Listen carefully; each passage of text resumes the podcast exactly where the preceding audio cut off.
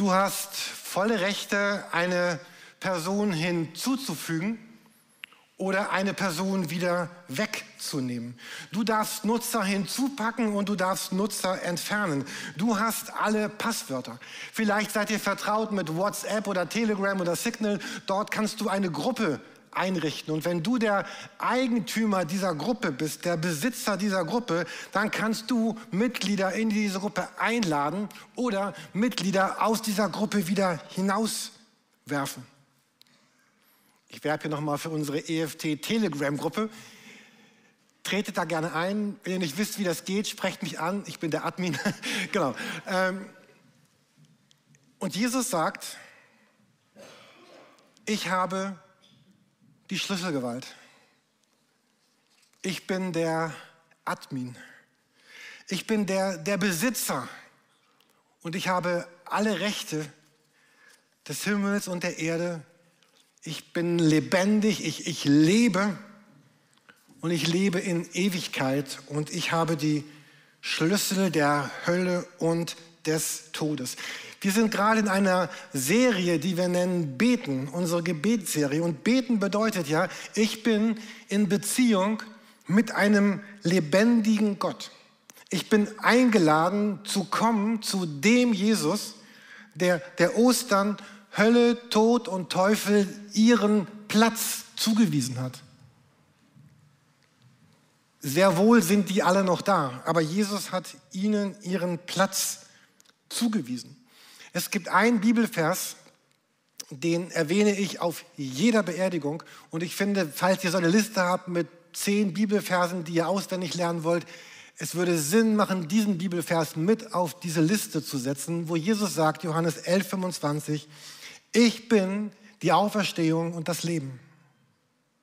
Wer an mich glaubt, wird leben, auch dann, wenn er gestorben ist. Und ich, ich liebe diesen Vers und ich finde, er gehört zu den zehn wichtigsten, sagen wir 20 wichtigsten, der wichtigste Vers der ganzen Bibel. Ich bin die Auferstehung und das Leben. Wer an mich glaubt, wird leben, auch wenn er gestorben ist. Dieses gestorben ist kann man das ist wieder diese griechische Zeitform, die wir im Deutschen nicht kennen, dieser ominöse Aorist, der alles und nichts sagt. Man kann sagen, der, wenn er gestorben ist oder, oder wenn er stirbt. Also ihr dürft das gerne einsetzen, so wie ihr es aus eurer Bibelübersetzung kennt und glaubt. Wer an mich glaubt, wird leben, auch wenn er stirbt oder auch wenn er gestorben ist. Und wir sehen hier wieder, es geht wieder um, um, um Leben und Tod. Auferstehung, das Leben. Er wird leben, selbst wenn er gestorben ist. Wieder wird beides gegenübergestellt. Ostern feiern wir den Sieg des Lebens über den Tod. Jesus ist das Leben. Er ist die Auferstehung, er ist mein Leben, er ist, er, ist, er ist Hoffnung, er ist Zukunft, er ist Gegenwart.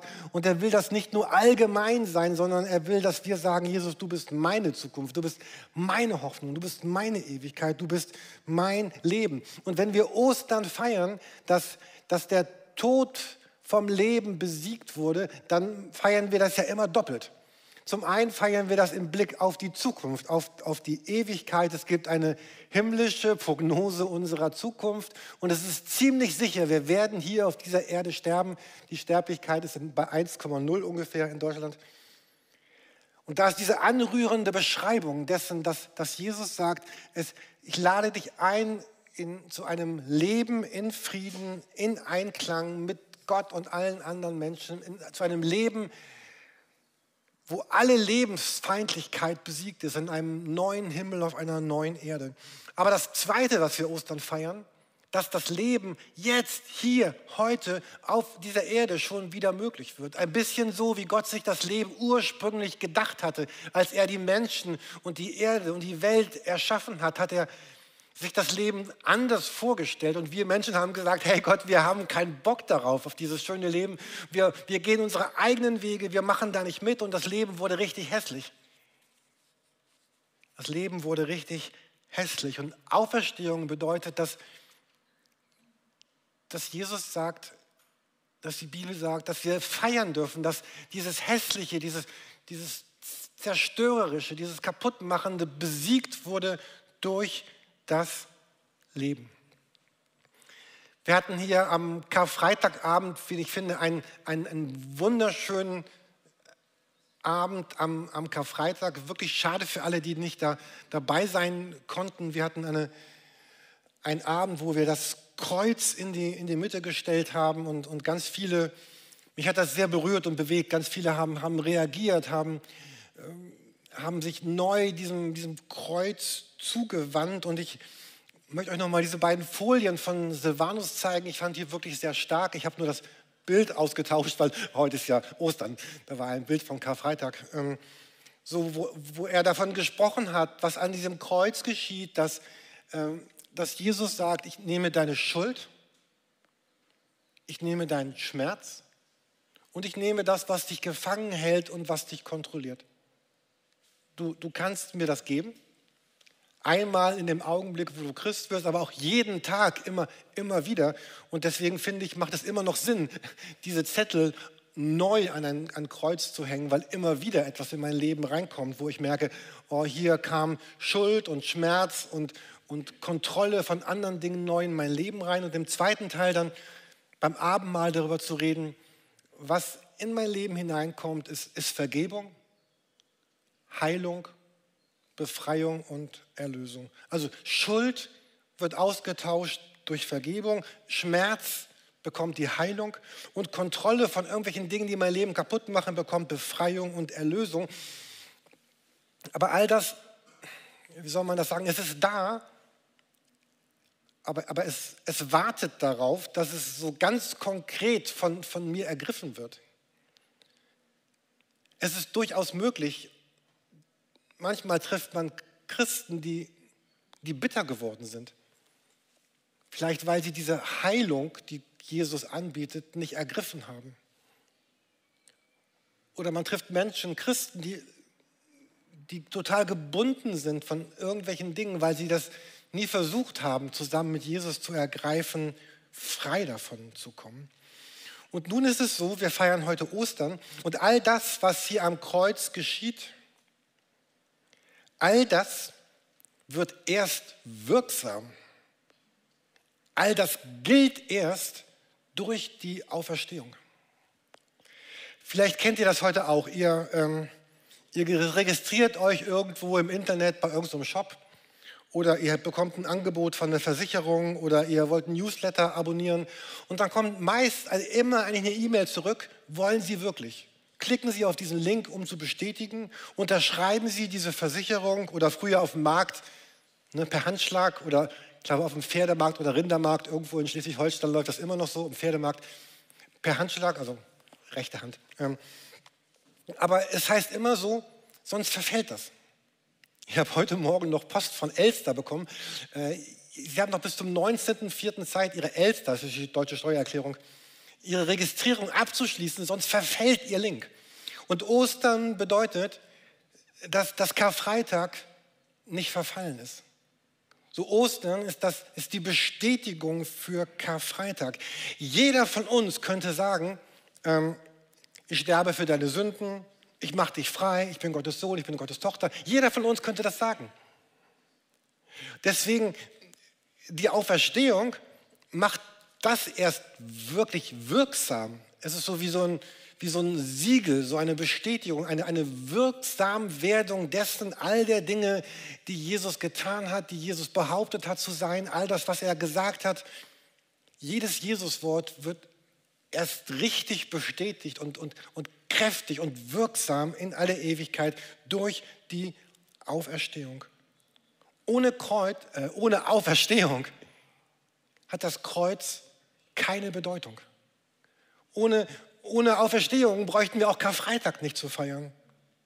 Und in der Mitte des, der Kirche, des Glaubens steht, stehen das Kreuz und die Auferstehung. Wo ist meine Folie hin? Abgestürzt wahrscheinlich. Unser Computer stürzt manchmal ab, das soll er nicht tun, aber wir kriegen ihn wieder zum Laufen. Ähm, und, und Gottesdienst bedeutet, wir Christen feiern die Auferstehung von Jesus Christus. Wir, wir stehen da und wir, und wir bestaunen sie. Und wir beten Gott an und wir danken ihm und wir, wir feiern die Auferstehung. Jesus Christus, der auferstanden ist und der Vater, der diese Auferstehung geschenkt hat.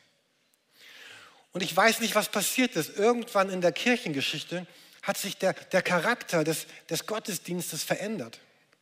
Irgendwann ging es vielmehr darum, Informationen über Gott zu bekommen. Irgendwann rutschte die Predigt in den, in den Mittelpunkt des, des Gottesdienstes. Wir reden auch vom Wort Gottesdienstes.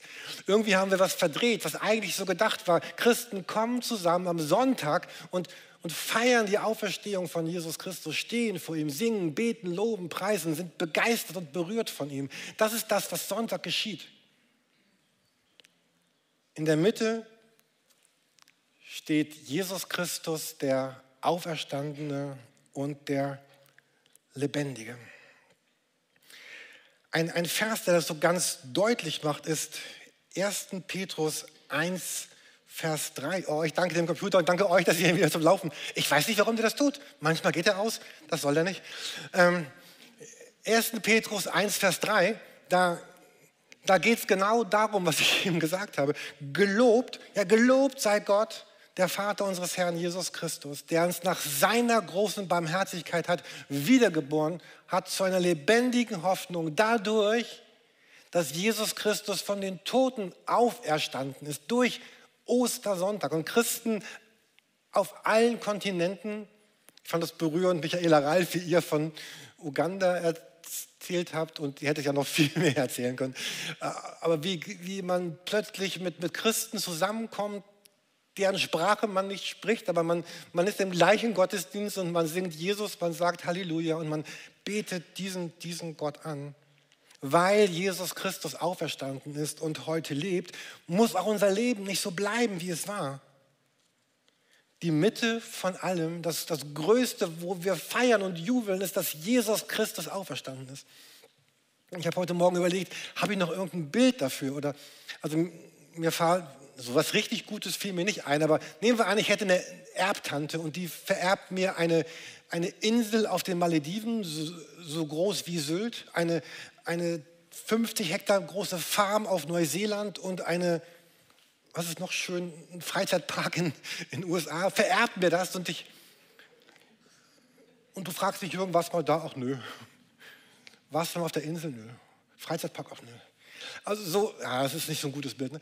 Aber es geht darum, dass das Größte in mein Leben reinkommt, was man sich vorstellen kann. Und die Christen kommen zusammen und sagen, oh wow, ich habe da eine Insel. Nein, ich habe Jesus, der auferstanden ist, der lebt, der den Tod besiegt hat. Ostersonntag bedeutet, Ostern bedeutet, dass wir dem Leben nicht mehr hoffnungslos ausgeliefert sind weil es Ostern gibt, können, können wir beten. Da, da ist Kraft und da, da ist Hoffnung. Wir, wir leben zusammen mit dem lebendigen Jesus. Wisst ihr, die Bedingungen unseres Lebens sind ja in keiner Weise gleich. Das macht einen ganz großen Unterschied aus, in welchem Umfeld ich aufwachse. Vielleicht warst du immer gut versorgt, finanziell, materiell oder Geld war bei euch zu Hause immer knapp. Es ist anders, ob du heute oder heute vor einem Jahr, herzlichen Glückwunsch, äh, in Deutschland geboren bist oder, oder in Syrien. Es ist ein Unterschied, ob du als ein, ein schöner Mensch auf die Welt kommst oder ob du als ein Mensch auf die Welt kommst mit, mit Gebrechen und Handicaps. Es ist ein Unterschied, ob deine Eltern sich geliebt haben oder ob sie zerstritten waren, ob die Stimmung zu Hause vergiftet war oder sie ein Zufluchtsort war. Es macht einen Unterschied, ob du dich als Kind sicher oder unsicher gefühlt hast, ob man dir Wert gegeben hast, hat oder ob du immer darum kämpfen musstest, deinen Wert zu beweisen. Manchen fällt irgendwie alles zu und andere müssen sich alles erkämpfen. Und ein Kind in der Ukraine hat eine andere Kindheit als ein Kind heute in Eimsbüttel. Es ist ein großer Unterschied, mit welchen Anlagen du geboren wurdest. was du geerbt hast, was du mitbekommen hast, was für ein Typ du bist. Wir kommen nicht gleich auf die Erde. Und wir leben auch nicht gleich. Und das Leben ist auch ungleich verteilt. Und Ostern sagt, das stimmt. Und du bist diesem nicht hoffnungslos ausgeliefert. Und du musst diesem nicht alleine begegnen. Da ist das Leben in Person Jesus Christus. Mit ihm kann ich dieses Leben leben und gestalten. Er ist Hoffnung, Trost und Unterstützung. Und so bedeutet Leben, Beten, unterwegs sein, es bedeutet vielleicht einfach mit dem auferstandenen Jesus zu sein, mit, mit ihm zu sein, der lebendig ist und der auferstanden ist. Und die Auferstehung hat die Kraft, unser Leben zu verändern, zu gestalten. Und unser Leben ist umgeben von ganz vielem, was wir ja gar nicht erklären können. Unser Leben ist umgeben von ganz vielem, was wir nicht beherrschen können und was wir nicht in der Hand haben. Und das ultimativ Unerklärliche ist im letzten der Tod. Und manchmal leben wir so, als hätten wir unser Leben fest in der Hand und fest im Griff. Aber dann brechen wir Dinge hinein, die wir, die wir nicht mehr verstehen können und wir beginnen zu zittern. Viktor Frankl hat von der tragischen Trias gesprochen unseres Lebens, nämlich Leiden, Schuld und Tod. Und alle Konzepte und alles, was wir haben und sind, zerbricht daran. Was ist dann, wenn ich plötzlich der bin, der das Böse getan hat? Das wirklich Böse. Was ist dann, wenn, wenn mich oder meine Lieben oder meine Angehörigen, meine Familie, wenn mich das, das Leid trifft? Und was ist dann, wenn der Tod mir ganz nahe kommt?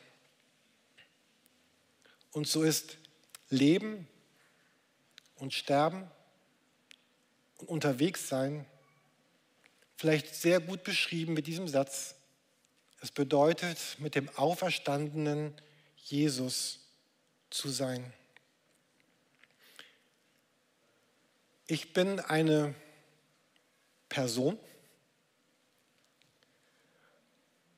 Du bist eine Person. Und der, der dich gemacht hat, der, der muss ja auch eine Person sein. Woher soll sonst unser Bewusstsein kommen? Woher soll sonst das kommen, dass ich Person bin, wenn nicht der, der mich geschaffen hat, nämlich Gott, auch Person ist? Wir sind eben viel mehr als unsere Atome und unsere chemischen Verbindungen. Und dieses Ich, diese Person, Jetzt kommt der kleine depressive Teil am Ostern. Dieses, dieses Ich ist am Ende aber immer alleine. So, diese Sehnsucht nach einem, nach einem Gegenüber kann, kann kein Elternteil, kann kein Partner, kann kein Beziehungstier, kein Beziehungsmensch, niemand kann dieses Bedürfnis nach einem Gegenüber erfüllen. Und im letzten Ende bin ich allein und besonders alleine bin ich im Tod. Und Gebet bedeutet so, dass ich eben nicht alleine bin, sondern ich bin mit dem auferstandenen Jesus verbunden. Und in der letzten Woche hatten wir unsere sieben Tage des Gebets. Vielleicht hast du diesen Gebetsraum benutzt. Äh, falls du es nicht getan hast, möchte ich ein paar Bilder zeigen. Wir hatten so ein Zelt aufgebaut und ein Kreuz. Man konnte davor hocken und sitzen. Du konntest das Abendmahl neu bedenken. Und was mich aber besonders berührt hat in diesem Gebetsraum, ich war gestern noch mal eine Stunde da, was mich besonders berührt hat, ist diese Wand. Die gibt es immer noch, wenn ihr reinkommt, rechts. Und ich habe fast alle von diesen Karten gelesen und mich hat das so berührt, dass ich sage, ich bin, ich bin Teil von einer Gemeinschaft von Menschen, die auf ihrem ganz persönlichen Weg mit genau diesem Jesus unterwegs sind, der, der auferstanden ist, der, der lebendig ist. Und hier sind ganz viele Fragen und ganz viele Bitten und hier ist Danke und äh, das ist mein Bild. Ich gebe zu, ich kann nicht so gut malen. Ich hätte es so gerne so schön gemalt, aber gelobt sei der Name des Herrn. Ja, vielleicht im nächsten Leben ein Malkurs für Jürgen. Ähm, und es berührt Menschen zu sehen, die genau sagen, ich, ich bin mit dem auferstandenen Jesus unterwegs. Und all das, was wir mal mit Jesus erleben, es, all das kommt, nicht, kommt ja nicht automatisch in, in mein Leben hinein. Es ist nicht einfach da. Und beten und Auferstehung bedeutet auch, dass ich zulasse, dass Gott vielleicht falsche Bilder, die in meinem Herzen, in meinem Kopf sind, über ihn, dass Gott die auflöst.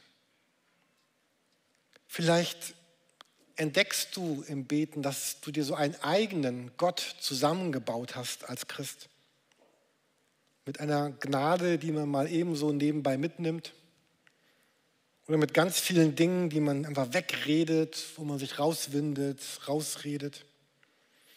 Und vielleicht ist es auch gut, an diesem Karfreitag einmal das Gericht Gottes zu erleben, aber auch so an mir ganz persönlich. Einmal zu, zu erbeben vor einem heiligen Gott. Und dass ich mir die Frage stelle, habe ich mein Leben lang genug geliebt, geglaubt, vertraut, genug Gutes in die Welt gebracht? Habe ich es mir vielleicht zu leicht gemacht in meinem ganzen Leben? Habe ich mir Gott klein geredet? Und es ist dann gut, in diesem Erbeben einmal zu merken, ich, Gott, ich stehe am Ende wirklich, ich alleine stehe mit ganz leeren Händen vor dir.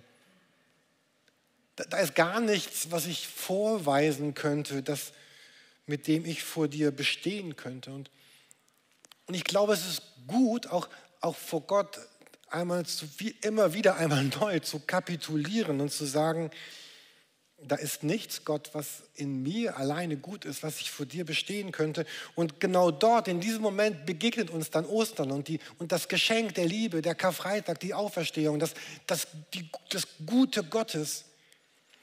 Immer wieder, wenn wir die Geschichten von Jesus leben, hat, hat er mit Gnade und Barmherzigkeit mit Menschen gelebt. Und da waren die einen Menschen, die, die waren sehr religiös abgehärtet und verhämt und die brauchten ihn überhaupt nicht. Und die bekommen auch gar nichts von Jesus. Aber da waren die anderen, die gesagt haben, ich, Jesus, ich, ich, ich brauche brauch dich. Ich habe hab da nicht so viel. Die wissen, ich bin eigentlich komplett gescheitert. Sie werfen sich auf Jesus und sie werden gerettet. Ostern bedeutet, dass die Liebe gestorben ist am Karfreitag und die Liebe auferweckt wird. Jesus Christus, der die Liebe ist. Der Tod hat nicht das letzte Wort, sondern die rettende Liebe, die uns so hindurch lieben wird in die Ewigkeit, in ein neues Leben hinein. Und ich finde, das ist die ergreifendste und großartigste und schönste Botschaft, die ich jemals gehört habe. Und man könnte sich fragen, ist das vielleicht zu schön, um wahr zu sein? Oder kann etwas, muss etwas, was so schön ist, nicht gerade deswegen wahr sein? Die Band kann schon nach vorne kommen. Und ich wünsche euch von Herzen diesen ganz tiefen Frieden Gottes, eine ein frohes Ostern, eine frohe Auferstehung. Und unsere Welt wird auch weiter voll sein mit, mit ganz schwierigen Abschnitten. Vielleicht wird deine nächste Woche voll sein mit ganz schwierigen Abschnitten. Und ich wünsche uns diesen vertrauensvollen Blick auf Gott, auf die Auferstehung, auf den Jesus, der auferstanden ist, ich wünsche uns ein neues Jahr mit dem auferstandenen Jesus zu sein, zuzulassen, dass er manches in Frage stellt, manches heilt und manches neu macht. Ich möchte mit uns beten und danach lade ich uns ein, noch ein Lied von der Liebe, genau dieses Jesus gemeinsam zu singen.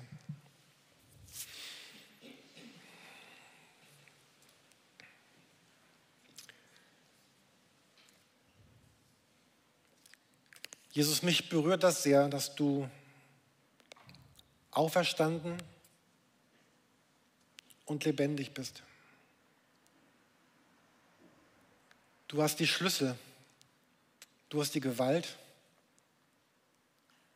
Und ich danke dir dafür, dass deine Gewalt eine Gewalt der ist, die mit, die mit Liebe verbunden ist und nicht mit Selbstsucht oder Härte oder, oder Verdammnis oder Bedrückung oder, oder Kleinmachung, sondern dass es eine Liebe ist, die, die meinem Leben Wert gibt und, und Hoffnung gibt. Und Vater, es tut mir so leid, wenn ich erlebe, wie zerbrechlich unser Leben ist, wie, wie zerbrechlich Gesundheit ist, wie zerbrechlich Menschen sind, wie zerbrechlich der Frieden auf der Welt ist. Und dass du sagst, ich lebe und ich lebe in Ewigkeit. Und ich möchte gerne noch mit jedem von uns beten, der vielleicht zum allerersten Mal jetzt in, zu Jesus betet und vielleicht jetzt gerade in so ein Leben mit Jesus starten möchte. Du könntest vielleicht so beten, Jesus, ich möchte jetzt starten heute in ein, in ein Leben, was, was dir gehört. Ich möchte dir mein Leben hingeben, übergeben, all das, was ich bin und möchte dir das Recht geben, auch die Mitte meines Lebens zu sein. Und ich möchte von dir jetzt Erlösung annehmen und, und Heilung und Rettung und Wiedergutmachung. Bitte nimm mein Leben und mach es gut, weil ich glaube, dass du die Liebe bist und deine Liebe mich hindurch lieben wird bis in die Ewigkeit. Und Vater, du siehst jeden anderen auch von uns, der seit vielleicht ganz viel Schmerz in seinem Leben hat oder Bitterkeit oder auch, oder auch Schuld. Vielleicht waren wir das, die Leid verursacht haben bei anderen Menschen oder bei dir. So bitte hilf uns, neue Wege zu finden. Dass wir sagen können, gelobt sei Gott, der Vater unseres Herrn Jesus Christus. Durch die Auferstehung von Jesus Christus haben wir ein neues Leben. Ich danke dir von ganzem Herzen dafür. Amen. Und noch ein Segensvers dazu. Seid gewiss, auch wenn ihr zweifelt, auch wenn ihr Angst habt, auch wenn ihr verzagt seid. Ich bin bei euch im Steigen, im Fallen, im Schreien, im Weinen, im Lächeln, im Lieben, im Leben, im Sterben bin ich bei euch. Nicht nur ab und zu, nicht nur, wenn es beliebt, sondern Tag für Tag, Nacht für Nacht, Stunde um Stunde, bis zum Ende der Welt, bis deine Welt Himmel geworden ist. Seid gewiss, ich bin auferstanden, ich bin da. Amen.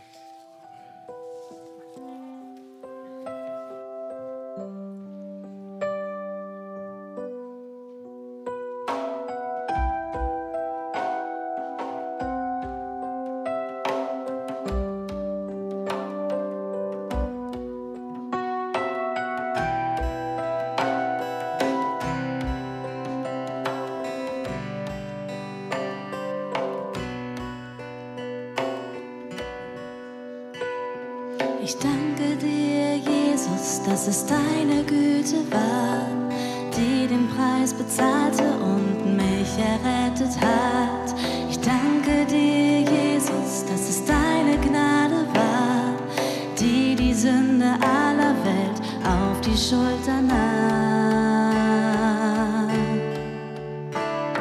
Ich danke dir, Jesus, denn der Tod hat nicht gesiegt, weil du auferstanden bist und nicht im Grabe bliebst.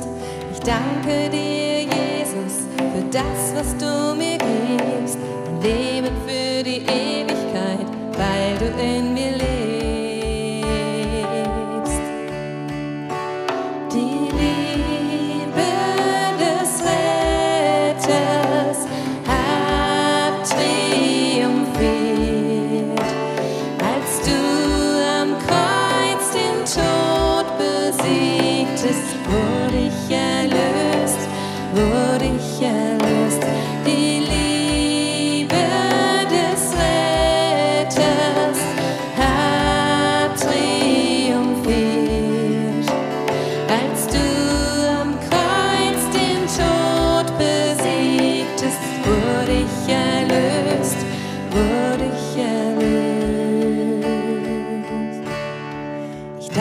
danke dir, Jesus, denn der Tod hat nicht gesiegt, weil du auferstanden bist und nicht im Grabe bliebst. Ich danke dir, Jesus, für das, was du mir gibst, ein Leben für